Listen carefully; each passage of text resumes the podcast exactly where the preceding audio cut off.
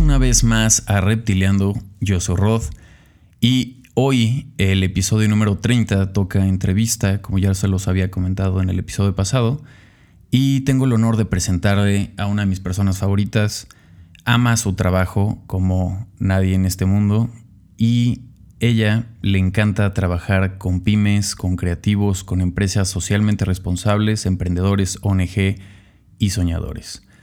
Originaria de Cuautla, Morelos, México, ella ha viajado y trabajado con personas de todo el mundo para conocer diferentes culturas, para aprender, respetar, valorar y conseguir ser una persona con una visión del mundo más amplia, construyendo su carrera cada día para ser mejor diseñador y un humano en este planeta. Está orgullosa de encontrar a través del diseño un medio de comunicación.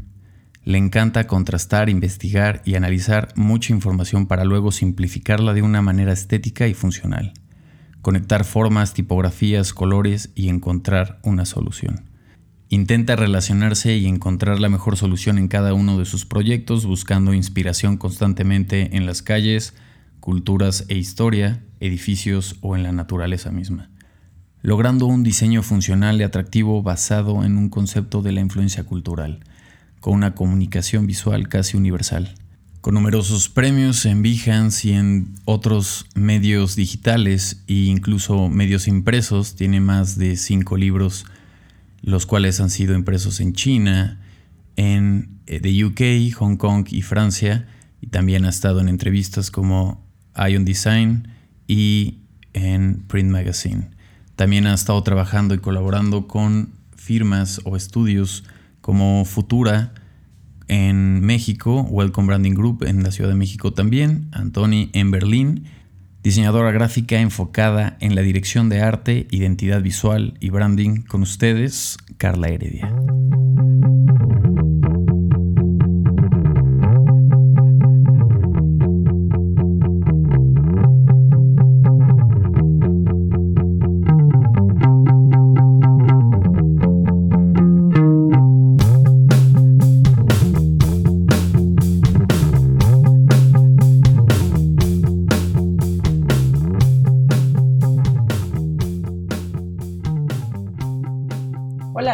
Muchas gracias a ti por la invitación. ¿Cómo vas? ¿Cómo estás? ¿Cómo no volverse loco encerrado en casa, no? Ahorita. Exacto. Diseñando mejor, Mejor escuchando, exactamente, clavándose. Clavándose, exacto, en lo que más te guste. Pues para entrar en, para entrar en contexto, cuéntanos dónde creciste y cómo fue tu desarrollo creativo. Pues ve, yo crecí en una ciudad que se llama Cuautla, que nadie ubica, pero siempre digo cerca de Cuernavaca, ya como que la gente entiende. Está muy cerca de Ciudad de México, de hecho, y de Puebla. Entonces yo ahí crecí y pues la verdad es que es una ciudad muy, muy pequeña. Ahorita como que pues, medio está industrializando, pero pues no, por ejemplo, no tiene como universidades, entonces realmente pues tampoco hay como museos, no hay mucha, no hay mucha actividad artística, si así lo, lo podemos llamar. Este, yo creo que, pues, surgió mucho también, mis papás siempre, siempre les, bueno, a mi papá en especial le gustó mucho el arte, mi mamá siempre me apoyó también lo que yo quería hacer. Entonces, como que siento que a lo mejor ahí fue de, de parte de los dos. Eh, me acuerdo mucho una vez que estábamos en la comercial mexicana, la única tienda que había en Cuautla, así grande, y había un libro de, de historia del arte y había como pinturas súper así, pero renacentistas, muy clásico. Y le dije a mi papá, pero pues yo estaba chiquita, tenía así como ocho años, no sé, que me lo comprara. Y me dijo así, sí, o sea, me dijo, sí, agárralo, como que se, hasta se emocionó. Y así, o sea, siento que ese fue como, o sea, digo, realmente algo que me impulsara, me influencia, ah, puedo mencionar a lo mejor personas cercanas, tenía, tengo una tía que estudió diseño y y cuando me enteré que, que, era lo que había estudiado, o sea, como el concepto de diseño, dije, ah, esto es súper padre.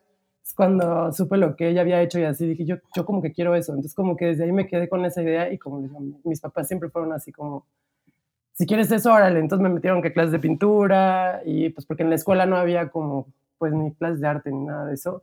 Es como, sí, sí me impulsaron esa parte. Después también estuve un poco como en escultura y como más en las artes antes de meterme tal cual con, a diseño. Y yo creo que ya fue más como la preparatoria, tal vez, que ya tuve como idea, te digo, de esto, de que ya, ya que eran carreras formales, como ya cuando empiezas como a ver qué quieres hacer, porque antes estaba más metida como en artes, pero pues ya, ya, ya en la universidad, ya la prepa creo que ya fue cuando tomé como la decisión de estudiar diseño, y pues ahí fue ya cuando se abrió como todo, yo creo, ¿no? En, pues universidad, ¿no? Universalidad, ahí conocer a tanta gente, con gustos tan similares. Para empezar a salirme de, donde vivía, porque pues yo, con lo mismo que les decía, no hay, no hay, no hay este, no había universidades ni, ni donde estudiar allá.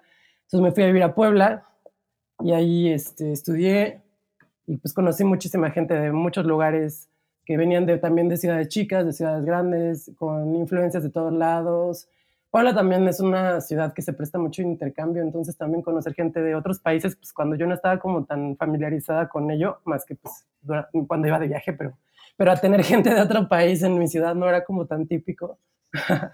Hasta que ya fue, pues en Puebla, ¿no? Ahí creo que ya creció todo, ya como todo el acercamiento a, a, bueno, internet, ¿no?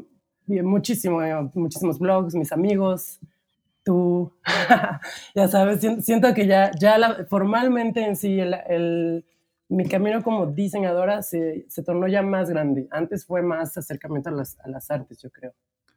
Sí, yo me acuerdo, yo me acuerdo justo de ti, digo, creo que hasta la fecha sigues con ese con esas habilidades, pero siempre fuiste desde que te conocí como muy manual, o sea, hacías siempre como muy, eh, muy artística, obviamente, o sea, entrabas con, con proyectos muy de arte eh, y ya los enfocabas al diseño, entonces como que traías ese, ese background. Sí, la verdad es que sí me gusta mucho, todavía me gusta mucho, trato sobre esto que dices así, de involucrar en la mayoría de los proyectos que hago algo manual, porque no es porque me aburra la compu, porque la verdad puedo estar en la compu todo el día y no hay problema, me encanta. pero, pero también extraño de repente las cosas manuales, texturas, dibujar o cortar, o sea, hacerlo como más variado. Siento que me gusta más como involucrar ciertas cosas y a lo mejor eso lo puedo rescatar de, de cuando era, más, o sea, cuando estaba más chica y me, de hecho un semestre intenté como meterme a artes, la verdad pero no, no me arrepiento nada, soy súper diseñadora. Ahora, ahora que veo a los artistas y digo, no, yo no hubiera llegado por ahí. O sea, sí, es, es una carrera como súper bonita, y, pero hay que, siento que es otra cosa como completamente a lo que yo hoy en día soy. Entonces, como que sí agradezco tener como mi área artística, pero haberla involucrado completamente a diseño, eso sí, no, no me equivoqué. No, para nada. No, no, y se ve, se ve muy plasmado de verdad en todos tus proyectos esa parte, o sea, esa parte de ilustración o esa parte de texturas o de materiales incluso. En muchos de tus proyectos se refleja este, muy bien. ¿Cómo, cómo describirías ahora, eh, ya pasando el tema de, universidad y todo, de, varios estudios en los que estuviste trabajando, de hecho, en la Ciudad de México, incluso en Alemania, en Berlín, eh, ¿cómo describirías describirías ahorita tu enfoque en el diseño? Pues mira, mi enfoque, ay, bueno, es que no sé, porque podría llamarlo como, si me gusta abreviarlo a branding, pero es que el branding realmente es todo, así, ¿no? O sea, se, puede, se extiende a, a lo que sea.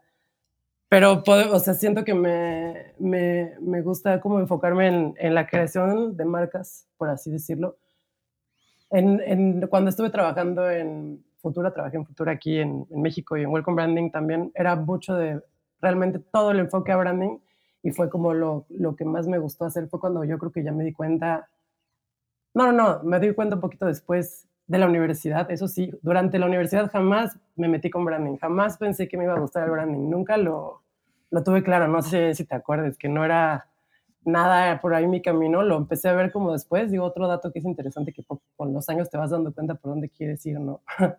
y ya me, Me, metí con branding y sí, fue como le di al clavo total, es lo que más me gusta hacer. Cuando estuve en, en Alemania no me dedicaba a branding, allá trabajaba en, en una agencia que es la agencia de Mercedes-Benz, entonces realmente era más como, pues no, no era mucho de de diseñar tal cual, sino era acatar muchísimo las normas de Mercedes-Benz, que obviamente son finísimas y perfectas.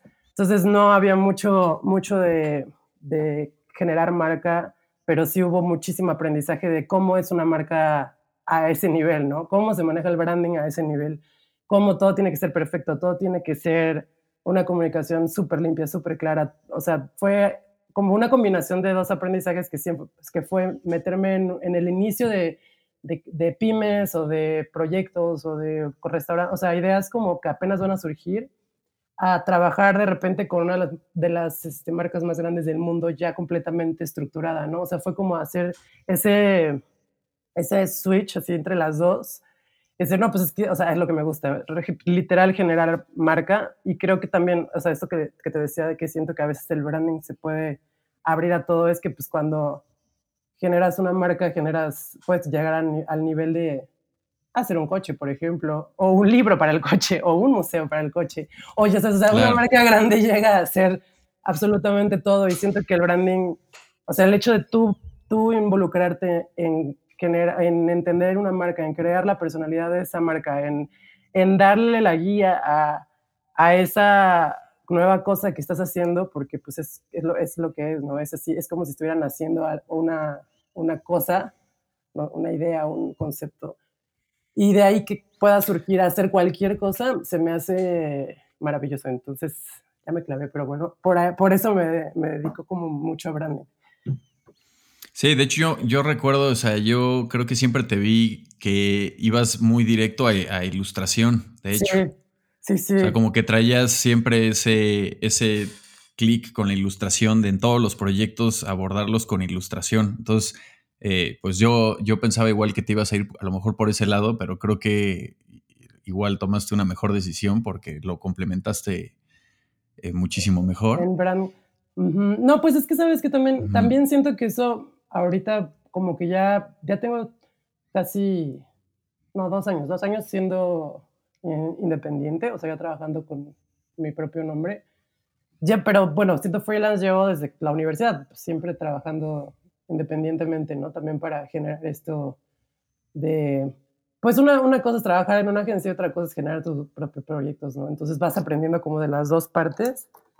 Y yo creo que desde que empecé como a trabajar ya con línea, en la línea de branding, porque antes de esto sí me metía a publicidad, a, moda, a, ilustración, a mil cosas antes de ya dedicarme a, branding tal cual como te decía me di cuenta que es lo que me gustaba, como lo acabas de decir, el, el, si voy a hacer un logo, no voy a hacer un logo nada más, voy a hacer todos los amiguitos que van al lado del logo, ¿no? O sea, que también es su ilustración, todo el editorial, todo lo que lo compone, y me gusta siempre acompañarlo, ya sea de ilustraciones o de texturas, no sé, me gusta como generar ahí como, ya sea un pattern o como una, una, un ambiente para la marca, y creo que ahí fue cuando, ahí donde descubrí que podía meter todo esto de ilustración y y un poco de técnicas mixtas para hacer una marca y pues es como más o menos la guía que ahorita llevo en mi forma de diseñar.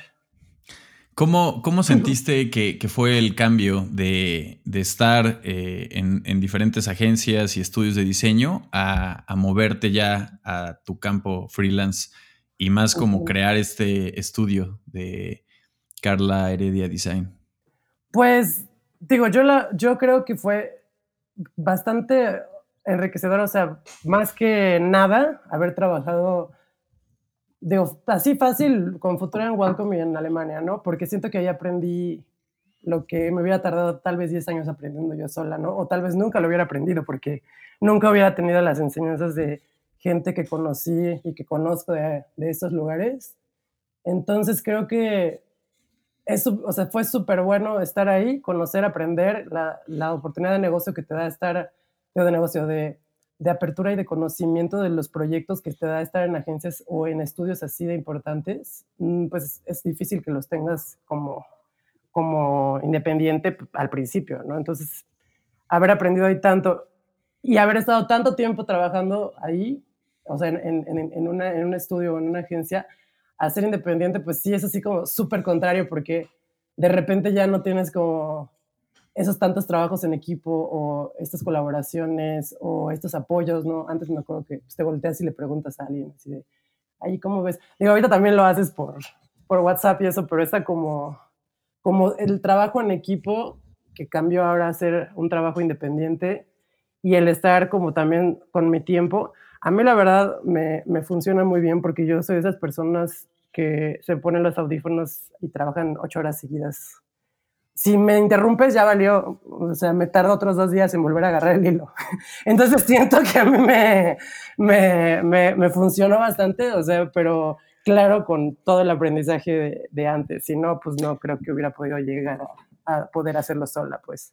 Sí, ya tienes tu, tu flujo. O sea, ¿cuál, ¿cuáles dirías que son tus, tus hábitos y flujo creativo o sea, para desarrollar los proyectos que tienes? Pues, Por ejemplo, ahorita en, en, en Carla Heredia Design.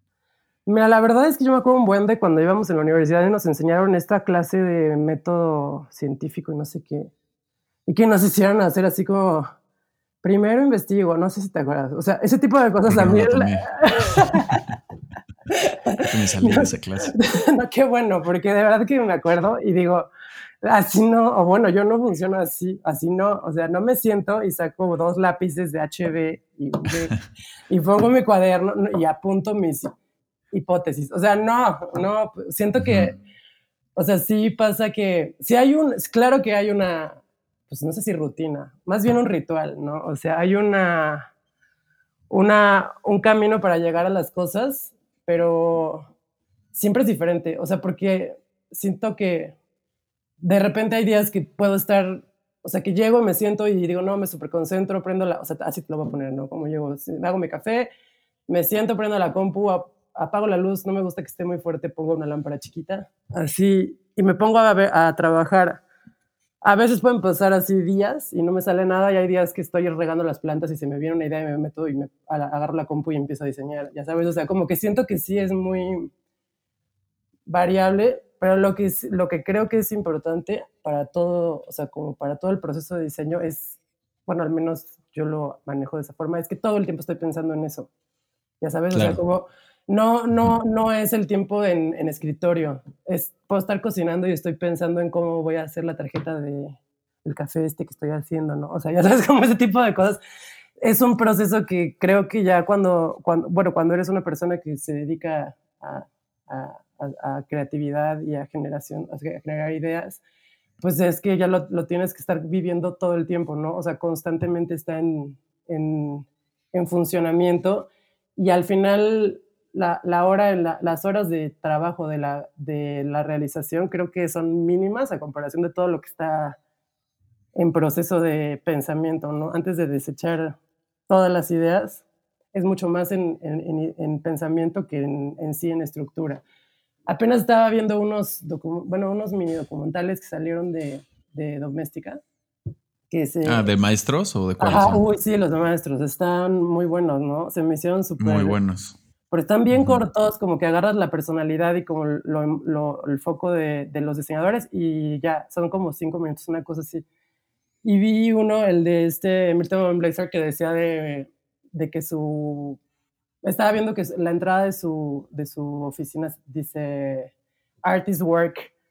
Y me quedé pensando uh -huh. así en esa frase que también dicen de que la creatividad y las ideas no llegan de la nada, o sea, llegan trabajando. Y eso sí es súper claro, cierto. Totalmente de acuerdo. Súper sí, cierto. es que de alguna forma te imaginas que, que te, así, si te esperas y ahí meditando va a llegar, más no. bien es como buscando sí. la idea, o sea, trabajando para que llegue, ¿no? Sí, sí, sí, a lo que me refería, o sea, lo que, por lo que iba a decir, esto era de que no, no es el hecho de que estés nomás ahí como pensando y que va a llegar, sino hay que estarla piense y piense y piense y piense y luego trabaje y trabaje y trabaje y trabaje y trabaje y hacer 16 archivos malos hasta que llega, o a lo mejor llega al segundo, ¿no? Pero de que tiene que llegar trabajando, tiene que llegar, o sea, no va a llegar de la nada. Entonces creo sí, que sí, totalmente. Sí creo que tengo como eso que te digo, o sea, siento que boceto mucho, pero boceto mucho en compu, casi no boceto a mano, eso sí, uh -huh. es, es como, como muy de la compu, me, hago muchísimos bocetos, muchísimas así proyectos y, la, y lo que sí hago muy, muy, muy seguido y, muy, y está muy nuevo en mi forma de trabajar es que cuando siento que ya está bien, así cierro la compu, totalmente, ni siquiera lo pienso y la abro hasta el otro día. Para, para no ver, ciclarte también. No, para, para, verlo, a ver si es cierto que ya está bien. Uh -huh. o sea, ya sabes, lo, la abro y digo, no, O sea, o sí, ah, no, sí, sí estaba bueno. Porque tal vez en ese momento, según yo, estaba muy emocionada y ya quedó muy bien, y no es cierto. O viceversa, ya sabes. Entonces siento que hacer unas pausas son, son buenas. Sí, luego es difícil ver proyectos en, en los que te puedes seguir. O sea, también tienes que llegar a ese momento que alguien te detenga o te mande un rayo de luz al cerebro para decirte hasta ahí, ya, ya, ya, ya, ya no le piques más. Sí, ya, ya se ve muy cargado, regresa. Sí, no, creo que, creo que es este, o sea, me gusta hacer eso, me gusta llenar de información todo. Creo que para una marca para generar una marca no solo tiene que verse bien y funcionar, tiene que tener una historia, tiene que tener como un concepto, tiene que tener una base cultural. No soy una persona que esté muy a favor de nacionalizar el diseño, o sea, ya sabes, así como diseño mexicano. Sí, que todo se vea siempre mexicano. La verdad no me gusta y, a mí me chocaría que me dijeran que mi diseño se ve de, de un país, ¿no? O sea, me, pienso que la comunicación es universal y punto, ¿no? Y tiene que aplicar para todos. sí, al menos que sea un proyecto mexicano. Ah, bueno, sí, claro. clavado en México. No, pero, pero lo que sí creo es que cada marca, o sea, cada, cada marca, cada identidad tiene que tener una, una culturalidad tal cual. O sea, a lo mejor no se le va a notar ahí tal, o sea, no se le va a poner ahí un, una flor de cempasúchil en medio para que se vea que es México, ya sabes. Claro. Pero pero tiene que traer como un trasfondo a lo mejor de una, de una leyenda, de una pieza de la historia, de una tradición, de un platillo, algo para culturalizarlo. O sea, yo creo que sí es importante como llegar a, o sea, ponerle historia a, la, a, la, a, las marcas y a las personalidades que creas. Eso las hace más, pues al final es una identidad, ¿no? La, la hace, tiene una identidad, pero no, no meterle como tanto un, un, un un catálogo, a menos de como tú dices que lo requieras. Si es un restaurante de oaxaqueño, pues sí, no. obviamente hay que ponerlo. Pero siento que meterle historia, meterle cultura, investigar, no sé, hasta etimologías de las palabras, de, de dónde viene, todo eso, leyendas. Siempre le va a dar un, un chistecito, un, un plus al, al, estilo de la marca.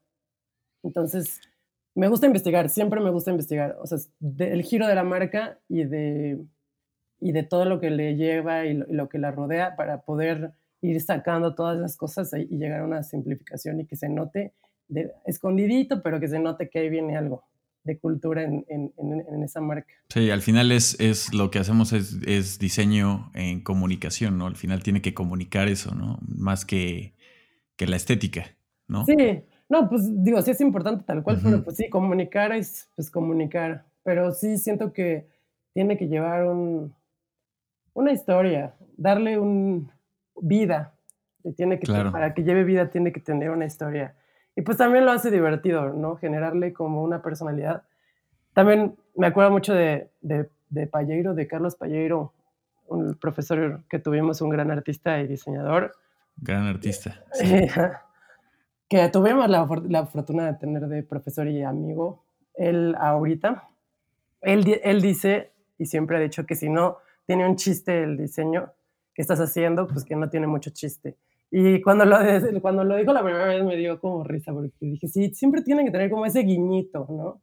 Una bromita, un, un guiño, un guiño, eso lo hace especial. Y siento que a partir de ahí como que lo empecé a pensar y también trato de involucrarlo siempre. Así un chistecillo, un detallito, un algo ahí lo haga. Sí, le da, le da esa personalidad y aparte que no se eh, le quita lo aburrido también a, esa, parte de la comunicación, ¿no? Te, te da ese diferenciador. Exacto. De, ah, sí, sí, sí, siento que es así como un, un, plus y un must que además debería tener. Ese, por esa parte de, de, de, por lo que dices de que cómo va como mi forma de trabajar, ya me extendí un buen, pero pues así creo. así. Oye, Ahora, ¿cómo, o sea, como diseñador, obviamente siempre estás tratando de evolucionar, ¿no? Eh, por ejemplo, en tu, en tu trayectoria, en tus proyectos, se nota muchísimo tu crecimiento. O sea, con cada proyecto que vas este, eh, terminando y subiendo y presentando, se nota muchísimo tu, evolución en cada uno. O sea, siempre es así como la expectativa de, órale, el nuevo proyecto de Carla y siempre se nota una, una muy buena evolución. Ahora, la pregunta aquí sería, ¿qué haces como diseñador eh, para seguir mejorando, para siempre estar evolucionando? Porque también como creativos te puedes llegar a atorar en un momento y quedarte en, una etapa de tener una fórmula y, hacer siempre los proyectos así. ¿Cómo, cuál, es, ¿Cuál es tu ritual para siempre estar evolucionando y mantenerte también este, fiel a tus creencias de diseño? Híjole, buena pregunta, porque es que sí pasa, ¿no? Bueno, a mí me, me pasa muy seguido que de repente digo, no, no está suficiente, o sea, no lo siento suficiente, ya sabes, o sea, siento que esa es como la pregunta que siempre hago, no es suficiente, o sea, como que me, me, trabo y digo, no, no va por ahí, no es suficiente, no es suficiente, tengo que hacerlo diferente, que se ve diferente. Siento que es muchísima información, si te alejas un poco como de, la, de las influencias, pues puedes tornar a, a seguir haciendo lo mismo, como dices, ¿no? O sea, si te cierras a, yo lo hago así y a mí me gusta así y, yo creo que, y a mí me enseñaron así, pues así vas a seguir diseñando siempre y nunca vas a cambiar.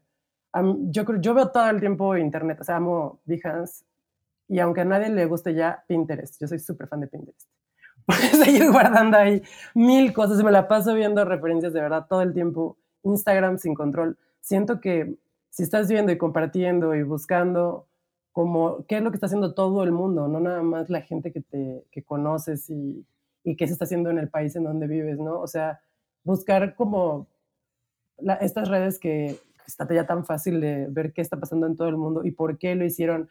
Y no nada más estar, o sea, no nada más meterte como, ah, este proyecto está padre, sino ver sus demás proyectos, de dónde son, de dónde lo sacaron, por qué están haciendo eso, quiénes son sus influencias. Entonces empiezas como a, nutrirte de información de todos y a la vez también empiezas como a encontrar nuevos diseñadores, de repente te metes a YouTube y tienes un tutorial de ellos o, o una plática de ellos. Creo que llenarte de información constantemente y sobre todo también de pues, cultura general, un diseñador que no tiene cultura, pues no tiene mucho que comunicar, ¿no? también creo que es súper importante estar como absorbiendo todo el tiempo. Somos esponjas y a la vez somos comunicadora, comunicadores. Entonces, eso, absorber todo. Sí, es como esta parte de, como es el vocabulario visual que tienes, ¿no? O sea, entre más lees, más eh, sabes de qué decir, ¿no? Sí, y, entiendes, a, lo mejor entiendes como un poco la cultura de las personas o, o a lo mejor su, no sé, a lo mejor, no sé, por ejemplo, una vez me tocó un proyecto que estaba haciendo de, de con unas personas en, en Arabia Saudita y sí son medio especiales en, ciertos temas que pues obviamente yo no entiendo, ¿no? Entonces, si, si yo me hubiera puesto como a investigar un poco antes de que a lo mejor este tipo de, de cosas no, no, les iba a gustar o les iba a resultar ofensivo, pues no, no iba a proponer que, ese tipo de diseño, ¿no? Ya sabes. Entonces, digo, siento que siempre hay que como, como saber hacia con quién estás hablando, qué, qué es lo que necesitan, hacia dónde va su, su, su, proyecto, la forma en la que viven. No sé, por ejemplo, una vez hice un café, también en, creo, era en Emiratus, pero pues se me olvida que las mujeres de repente no pueden comprar allá solas, ¿no? El hombre es el que hace la compra, ese tipo de cosas. Entonces la comunicación tiene que ir súper dirigida a hombres. Ese tipo de detalles que, que tienes que tener como muy, muy, pues muy tienes que estar muy al pendiente, ¿no? Y saber como qué pasó en, el lugar donde estás trabajando, a lo mejor el, este color es medio ofensivo o se va hacia una, una protesta que, estás, que, que, a ti no te parece, ¿no? Porque también siento que como diseñador tienes que tener la una o sea, digo, más bien no tienes, tienes que tener, más bien tienes toda la responsabilidad de comunicar bien lo que estás haciendo, porque puedes confundir y arruinar y desembocar una locura, ¿no? Evocar otra cosa. Sí, sí, no, puede ser, sí, puede ser terrible un error ah, de comunicación así. Entonces sí creo que, que hay que estar siempre como viendo al tanto de todo y, y, aprender y entenderlo de, con quién estamos trabajando y hacia dónde van las cosas. Y además si estás de acuerdo o no estás de acuerdo, porque también hay que mantener mucho la ética profesional, creo. Eso te quería preguntar, por ejemplo, ¿qué, qué opinas de la ética profesional de, y sobre todo, obviamente, en el diseño? Pues es todo, es todo y lo juramos. Claro. eso, No, no es este, no creo, no, no, pues creo no, no se debería de corromper jamás. Y acercándote ahora, ¿qué opinas sobre el diseño en México? O sea, en nuestro país, ¿qué, qué, qué opinas sobre esta, la carrera en sí y cómo es, es visto el diseño en México? Creo que ahorita está teniendo mucho auge, sinceramente. Creo que México está ahorita saliendo. Hay muchas, muchos estudios de muchas personas diseñadoras de México que tienen ya renombre internacional y están compitiendo con, con buenos, buenas, buenas agencias a nivel mundial. Creo que está brotando muy buen diseño. la verdad es que yo no, no, no sé cómo esté funcionando el diseño en la escuela actualmente. Creo que también está cambiando un poco. Siento que no, no, fue muy claro cuando yo estudié. No sé, siento que sí aprendí todo y la verdad es que a mí me gustó mucho estudiar diseño gráfico, creo que sí fue bastante bueno, pero no, como que nunca me quedó bien claro qué era. No sé, no sé si a ti te pasó, pero lo he platicado con varios diseñadores y terminé y, así como, ¿y ahora qué? O sea, como que no. Al final, como que en, la universidad sales así como, como que crees que ya sabes todo y en realidad cuando sales te das cuenta que la, neta te dieron un pequeño tutorial de seis años. Sí, y que, y que, además ni siquiera sabes bien de... O sea, me acuerdo cuando metí a publicidad que trabajé un tiempo en publicidad. Yo no entendía nada, o sea, decía, pero es que esto, que, o sea, términos y así, decía, pero pues se supone que es de diseñadores, pero al final no pero ahora ya existe una carrera que es para diseñadores publicitarios. O sea, como que siento que no quedó muy claro, tampoco nunca entendí muy bien lo que era el branding. Afortunadamente se me cruzó en la vida y decidí meterme con él y, lo amo y ahora es a lo que me dedico, pero como que nunca me quedó muy claro en la universidad qué era. Siento que también pues el diseño en México, como todo, no está muy bien explotado también. Es una carrera que aquí es muy, muy, este, demeritada. Mucha gente piensa que, pues, que no vas a ganar dinero, que es amor al arte. No, para empezar, no es arte.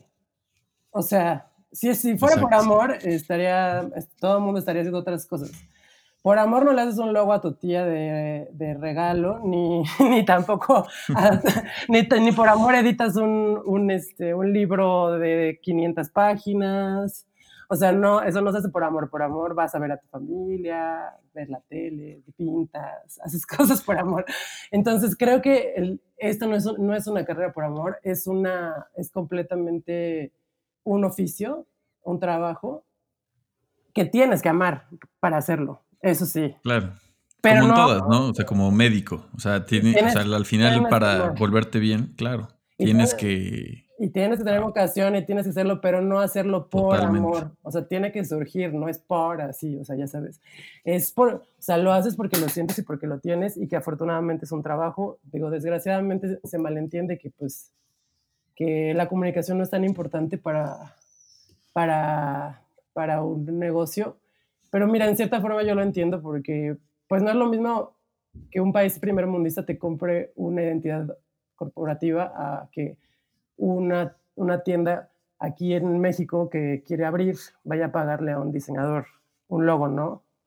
Es, es un poquito difícil comparar el valor de ciertas este, eh, eh, profesiones en diferentes países, como tampoco, también creo que aquí estudiar para astronauta pues tampoco ha funcionar mucho, porque pues, ¿qué vas a hacer? Pero creo que está creciendo, o sea, eso es lo que más me gusta y que siento que además es, es este, se ha notado, o sea, nosotros que tenemos como unos 10 años que nos graduamos, sí, no, más o menos. Más o menos, ajá.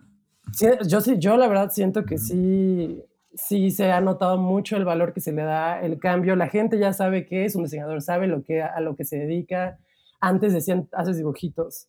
O sea, siento que ya ha habido, ya se está cambiando esta idea, se está haciendo notar que es necesario, es, es una carrera súper noble, que yo también creo que es, es una carrera muy fiel y muy noble. En situaciones como esta, tenemos la oportunidad de poder trabajar desde nuestras casas, en donde quiera que estés, en cualquier parte del mundo. Y siempre va a haber un proyecto, es una carrera súper noble y súper gratificante. Y, y pues sí, creo, creo, que se le está dando un poco su valor poco a poco, pero, pero ya, la, ya la gente ya sabe que es un diseñador, pues ya, ya. Ahora, ¿cómo, cómo, ¿qué piensas de como diseñadores tenemos una responsabilidad social también? Sí, sí, esa es otra cosa que me gustó mucho de, de la universidad que nos enseñaron. Siempre fue pensar que tenía que tener una, tenemos que ser éticos, tenemos que tener una responsabilidad social. Creo que eso se aprende en casa también, pero la escuela es muy importante, que también te lo enseñen, que te recuerden que no estás trabajando solo por dinero. O sea, estás trabajando por, para, para compartir, para cambiar, para ayudar, para retribuir, ¿no? Y siento que eso, eso es algo muy importante que a mucha gente se le olvida. Un proyecto no se cierra también, pues eso, por dinero ¿qué tal que, qué tal que tú no estás de acuerdo con eso y que va contra tu forma de pensar y que va contra todo lo que tú crees, pero te están dando una buena lana? Siento que eso no, no, no funciona por ahí. Eso, eso, eso nos enseñaron, eso aprendimos y eso creo que yo, yo lo llevo mucho a cabo y creo que así debe de ser. Tienes que ser como ético y, además responder a una, a un, pues como tal cual, a una, una responsabilidad social porque pues lo que tú estás reflejando, es lo van a ver muchísimas personas y, y, es como si estuvieras escribiendo una frase en un espectacular, tal cual. Ya sabes, o sea, esa responsabilidad de escribir lo que se te viene en la mente así en la carretera y que todo el mundo lo lea, básicamente eso es, eso es diseñar. Tienes que tener mucha responsabilidad con lo que haces y cumplir con, con este, pues con lo que tú crees sobre todo y con, y con el bien. Y además también retribuir siento que también hay, hay que pensar cuando tienes un proyecto muy interesante que te llena y que a lo mejor va, la gente que lo está haciendo no tiene mucho dinero y va va a ayudar a mucha gente, pues va, te tomas tu tiempo y lo haces, ¿no? Hay, hay, que ayudar así, pues desde, cada quien desde su, desde su trinchera. A eso, a eso también iba con, por ejemplo, aparte de los proyectos, eh, pues de, de trabajo, o sea, ya pasando a proyectos personales, eh, ¿por qué no nos platicas un poquito también de Amelga, eh, ah, del huerto urbano? Porque ese se me hace también un proyecto socialmente responsable, también siendo, digamos que también es un producto tuyo, pero estás creando una, una reflexión de muchas cosas, ¿no? Ay, pues Amelga. ¿Cómo nace? ¿Cómo nace con Hans? ¿Cómo, nace con Hans? Hans es mi conejo.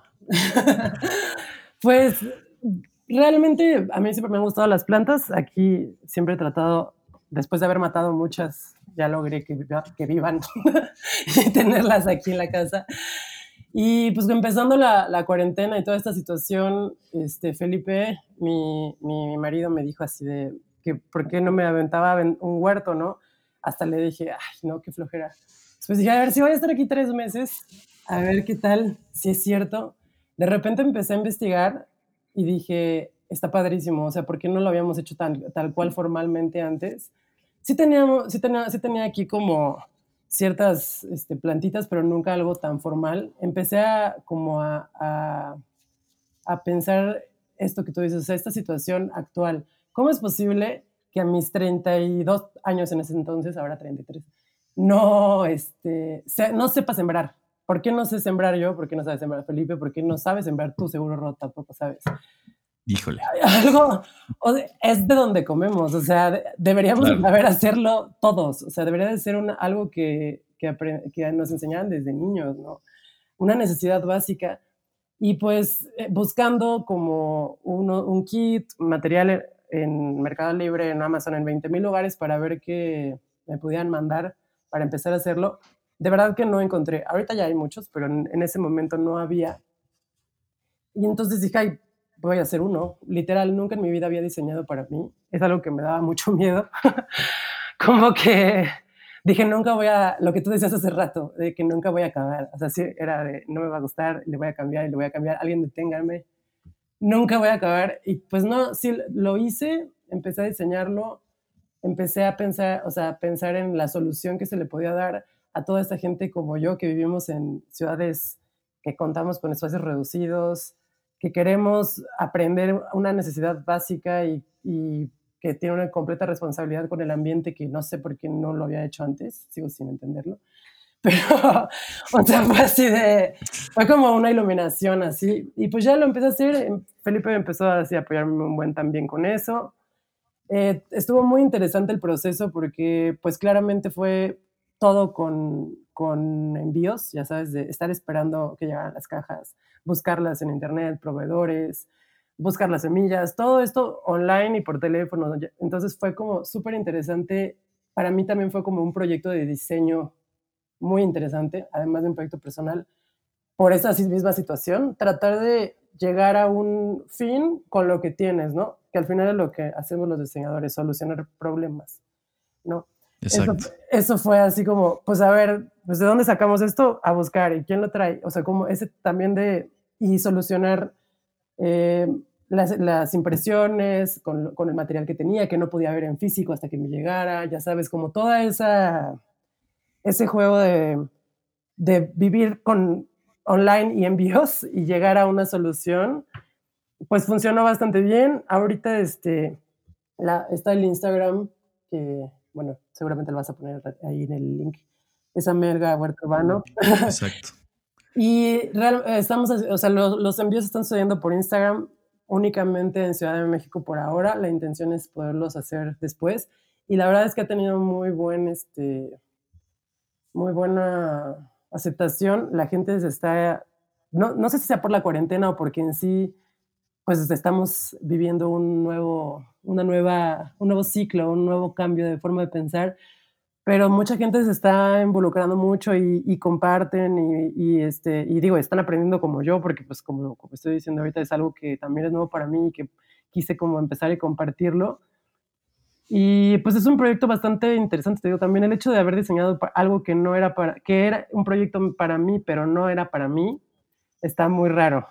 Y, lo, y pues pasó y, y creo que es algo que, que ahí va y está, y, está bastante interesante. Me, me, me llena otra parte como diseñadora que no había contemplado que es estar en las plantitas. no, o sea, creo que, aparte de que es un proyecto personal, o sea, creo que cuando le das a un proyecto personal toda esa atención y esa, esa dedicación, este, y después sientes que lo puedes compartir, le, la verdad explota. Creo que este proyecto es algo bastante bueno porque no solamente tiene esa estética de diseño y cuidados en todos los detalles, y que estás haciendo un producto que aparte está ayudando a muchísimas personas, sino que también es un proyecto informativo, no nada más estás dando el producto y ya, que salga como sea, sino que es aprende de él y cómo cuidarlo. Entonces la gente que está agarrando este proyecto con, con, el mismo cariño que tú lo empezaste a hacer, pues la verdad es, ese es un ejemplo, yo creo, de un, de un proyecto sustentable que aparte de verdad funciona para algo. O sea,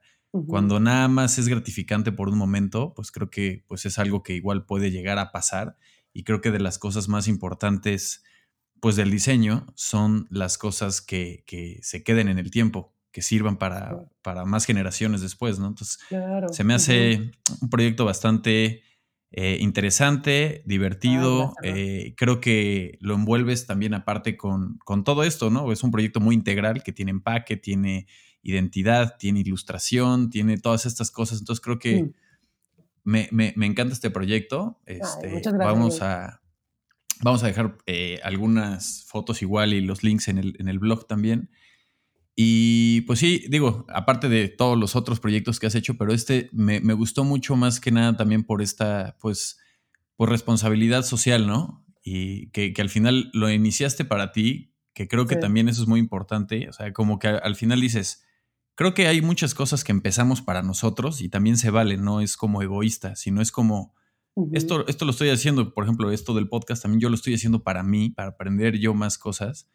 Y al final creo que tiene un valor agregado que es el compartirlo. Y cuando se empieza a compartir, creo que le da, se cierra el círculo completamente, ¿no? Sí, exacto, tal cual. O sea, como dices, yo, yo igual creí, creía siempre, o sea, esto empezó para tener mi huerto acá. Y ya fue cuando como que platicando y así fue así de, pero pues es que no puede ser que no haya, o sea, si alguien más quiere tenerlo en su departamento, a fuerza tenemos que tener un jardín. Así, nosotros no tenemos jardín en la ciudad, acuérdense. Así, ayúdennos. Entonces fue así como, este, sí, como dices, fue un proyecto que empezó para mí, pero que dije, no, pues hay que, pues si se puede hacer, hay que sacarlo, ¿no? Y si se da, y, y tratando de, de buscar que fuera un empaque que no contaminara, que fuera reutilizable, digo, con todos los principios, ¿no? Que trato de mantener siempre ahora aplicados para mí, ¿no? Y encontrar estas cosas en Internet, digo, y ahí andar buscando, Felipe también que me buscaba todo ahí en Internet, quién nos podía ayudar, o sea, este tipo de cosas, soluciones, es como es un proyecto integral y que creo que cumple con, con esto, ¿no? Tratar de ser sustentable, sustentable de retribuir, de mm, sentirse bien con uno mismo y, con, y para, para hacer proyectos para ti mismo y también para para los demás, ¿no? Es, sí, es un, es, un proyecto que, que, empezó con mucho cariño en una, en una situación que nos estaba volviéndonos locos a todos y la verdad es que ha ayudado bastante. Se siente bien. Inténtenlo, siempre. No, qué bueno, porque sí, exacto. No, yo ya estoy esperando mi, mi huerto urbano en cuanto se pueda hacer envíos. Ya. en cuanto se pueda, luego, luego. Voy a necesitar el mío también. Claro que sí, claro que sí. Yo estoy haciendo mi, ¿cómo se llama? Mi composta. Ya igual empezó la cuarentena y empecé con una composta. Eso está Ya saqué mi primer batch. Sí, sí, O sea, yo y tengo un árbol gigante este, que suelta muchísima hoja y pues eso se iba a la basura. Y pues decidimos igual empezar la composta, obviamente el reciclado de, vidrio, de, plástico y de todo esto. Digo, es una pena que no, que no pase la basura tal cual aquí de esa forma, pero pues es nada más tomarte el tiempo y hacerlo este, tú, ¿no? O sea, sí, al final creo que son de esas cosas que tienes que, tomar tú la decisión, porque si no se, se va y por no darle esa importancia, la verdad, pues sí, se, pues, causas causas muchos daños a futuro, ¿no? Sí, sí, sí, no, y, como dices, esto de las hojas, algo tan sencillo que puede cambiar y, ayudar y es, es, un, es, un, detalle que no nos damos cuenta que, pues, que realmente toma muy poco tiempo de nuestra vida y que además es gratificante y, y además estás ayudando. es, es este, este tipo de, cosas que experimentamos eh, ahorita, como tú dices, esto de la composta que yo te sembrar, son cosas que no había no, tal cual no habíamos contemplado que, que son importantes, son sencillas y que estamos ayudando. Creo que es, es, es un buen momento ahorita y siempre para, para, para buscar de qué forma contribuir en, para ayudar al medio ambiente, ¿no? Pues que nos queda bien claro que esto ya está feo. Está feo, ¿no? Pues sí, es que siempre, siempre uno cambia cuando ya se cayó el niño al hoyo, ¿no? Exacto. Ahora sí ya tapen el pozo. Exacto. Sí, no, no, sí. Fue, fue, muy, fue bueno y fue interesante. Te digo, ahora lo pienso también como en el área, en el lado de diseño. Fue bastante interesante el aplicar todas las soluciona problemas, soluciona problemas con lo que tienes, que es nada más que internet y paquetería. Y órale, o sea, estuvo, estuvo bueno, también fue buen, buen reto. Sí, la verdad, súper recomendable, me gusta mucho y, lo apoyo y te admiro. Muchas gracias por, por ese ah, regalito que nos estás dando. No, no, que... gracias. Oye, una pregunta que siempre hago también es, ¿quién o quiénes han sido eh, tu mayor influencia eh, en la ah. vida y en, en tu forma de pensar? Ay, pues mis papás, definitivamente. pues digo. Saludos, Bernie. Saludos, Rocío. Exacto. Ellos, pues sí, cómo no, ¿no? la mayoría de las cosas se aprenden en casa.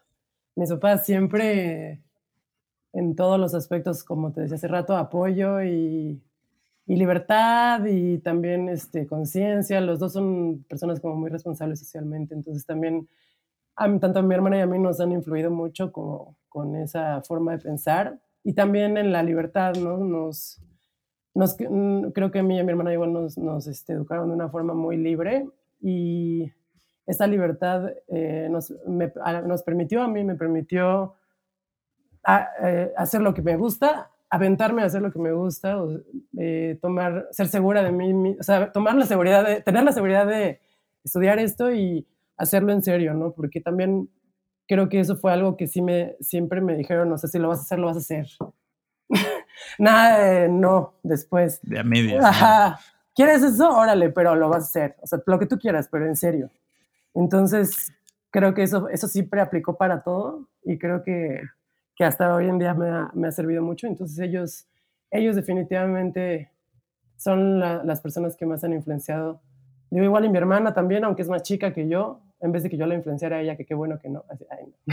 ella, me, ella, ella me ha influenciado mucho también su forma de pensar. Ella es una persona que es muy, muy altruista y así, entonces como que también su forma de, de, de pensar y de hablar me ha ayudado mucho como persona. Y, la, pues, la, la, familia, totalmente. Sí. Pues digo, y como persona y como persona y como diseñador, porque pues es que no estás alejado una de otra, ¿no? O sea, tu personalidad se refleja en tu profesión, obviamente. La de todos, no nada más la de diseñador, así tal cual. Y este, y pues digo, de, de diseñadores, pues mira, podría hablar de, pues de, artistas plásticos. Me, gusta, me encanta David Hockney, amo a Goya como artistas. A Van Gogh, aunque sea un cliché, me vale. La noche estrellada es mi cuadro favorito, punto. Es el mejor. No le por favor. No, la hagan de todo. Menos con Carla. no, no, no. O sea, tengo muchas influencias. Creo que todo, todo, o sea, influencias de todo. Como personas, diseñadores, pues Ernesto Moncada, Vicky, Iván de Futura, mis compañeros de trabajo, Carlos Payero de profesor, no sé, podría hablar de eh, Nuno Marcelino, que fue mi jefe en, en, Berlín. Digo, realmente creo que de la, de la, he tenido muy buenos jefes. No todos, pero sí tuve muy buenos jefes que, y, que me enseñaron y, me, y, me, y son amigos, ¿no? Y que me, me, me dieron un buen, una muy buena guía de diseño. Y además creo que me enseñaron a, a defender mi diseño cuando, lo, cuando hay que defender y también decir que es una basura cuando es una basura, porque sí, también es una basura a veces. Y aprender a, a ver eso, ¿no? O sea, y hacer como, o sea, las personas que te acabo de mencionar, todos son personas muy sinceras. Entonces creo que son el ser sincero contigo mismo y sobre todo cuando se trata de, de crear, pues es como una clave bien importante porque tampoco hay que ser necio y hay que, hay que saber también a, decir, está mal, está feo, vuélvelo a hacer. Claro, claro, claro. Sí, es, por qué, ¿no? Y ajá, está mal, no se entiende nada y aceptarlo y aguantar y eso, creo que el, el que te enseñen a, a, eso es una llavezota para abrir las puertas de la vida laboral en el diseño. Y también como, pues como creativos, etcétera digo, pues es que de todo, mis amigos, la mayoría es gente creativa, mi esposo es este, creativo, creo de todo se puede aprender y no nada más por personas creativas, como digo, de todo puedes tomar este, conocimiento. Y también las malas influencias obviamente también son importantes porque pues también te enseñan de todo, de todo. Creo que viene de todo. Ahora, por ejemplo, aparte del diseño, que es, aparte de que es tu carrera y tu profesión y todo lo que haces, y yo creo que lo combinas, eh, pues es como prácticamente tu vida, no lo separas de tu vida nunca. No. Eh, creo que otra de tus pasiones es viajar muchísimo, ¿no?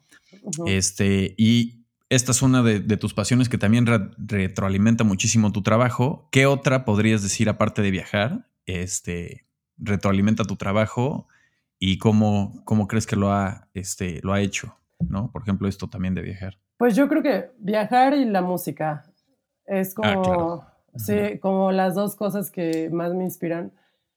Para en viajar me refiero pues como a lo mismo que estaba hablando hace ratito, como esto de entender la cultura, de acercarte a una cultura, de aprender de otras personas, de otras tradiciones. Creo que el viajar es lo que te da el abrirte a nuevas experiencias, a, entender que, pues, que no eres el centro del mundo, ¿verdad? Ni mucho menos, eres un puntito de la arena de un gran mar.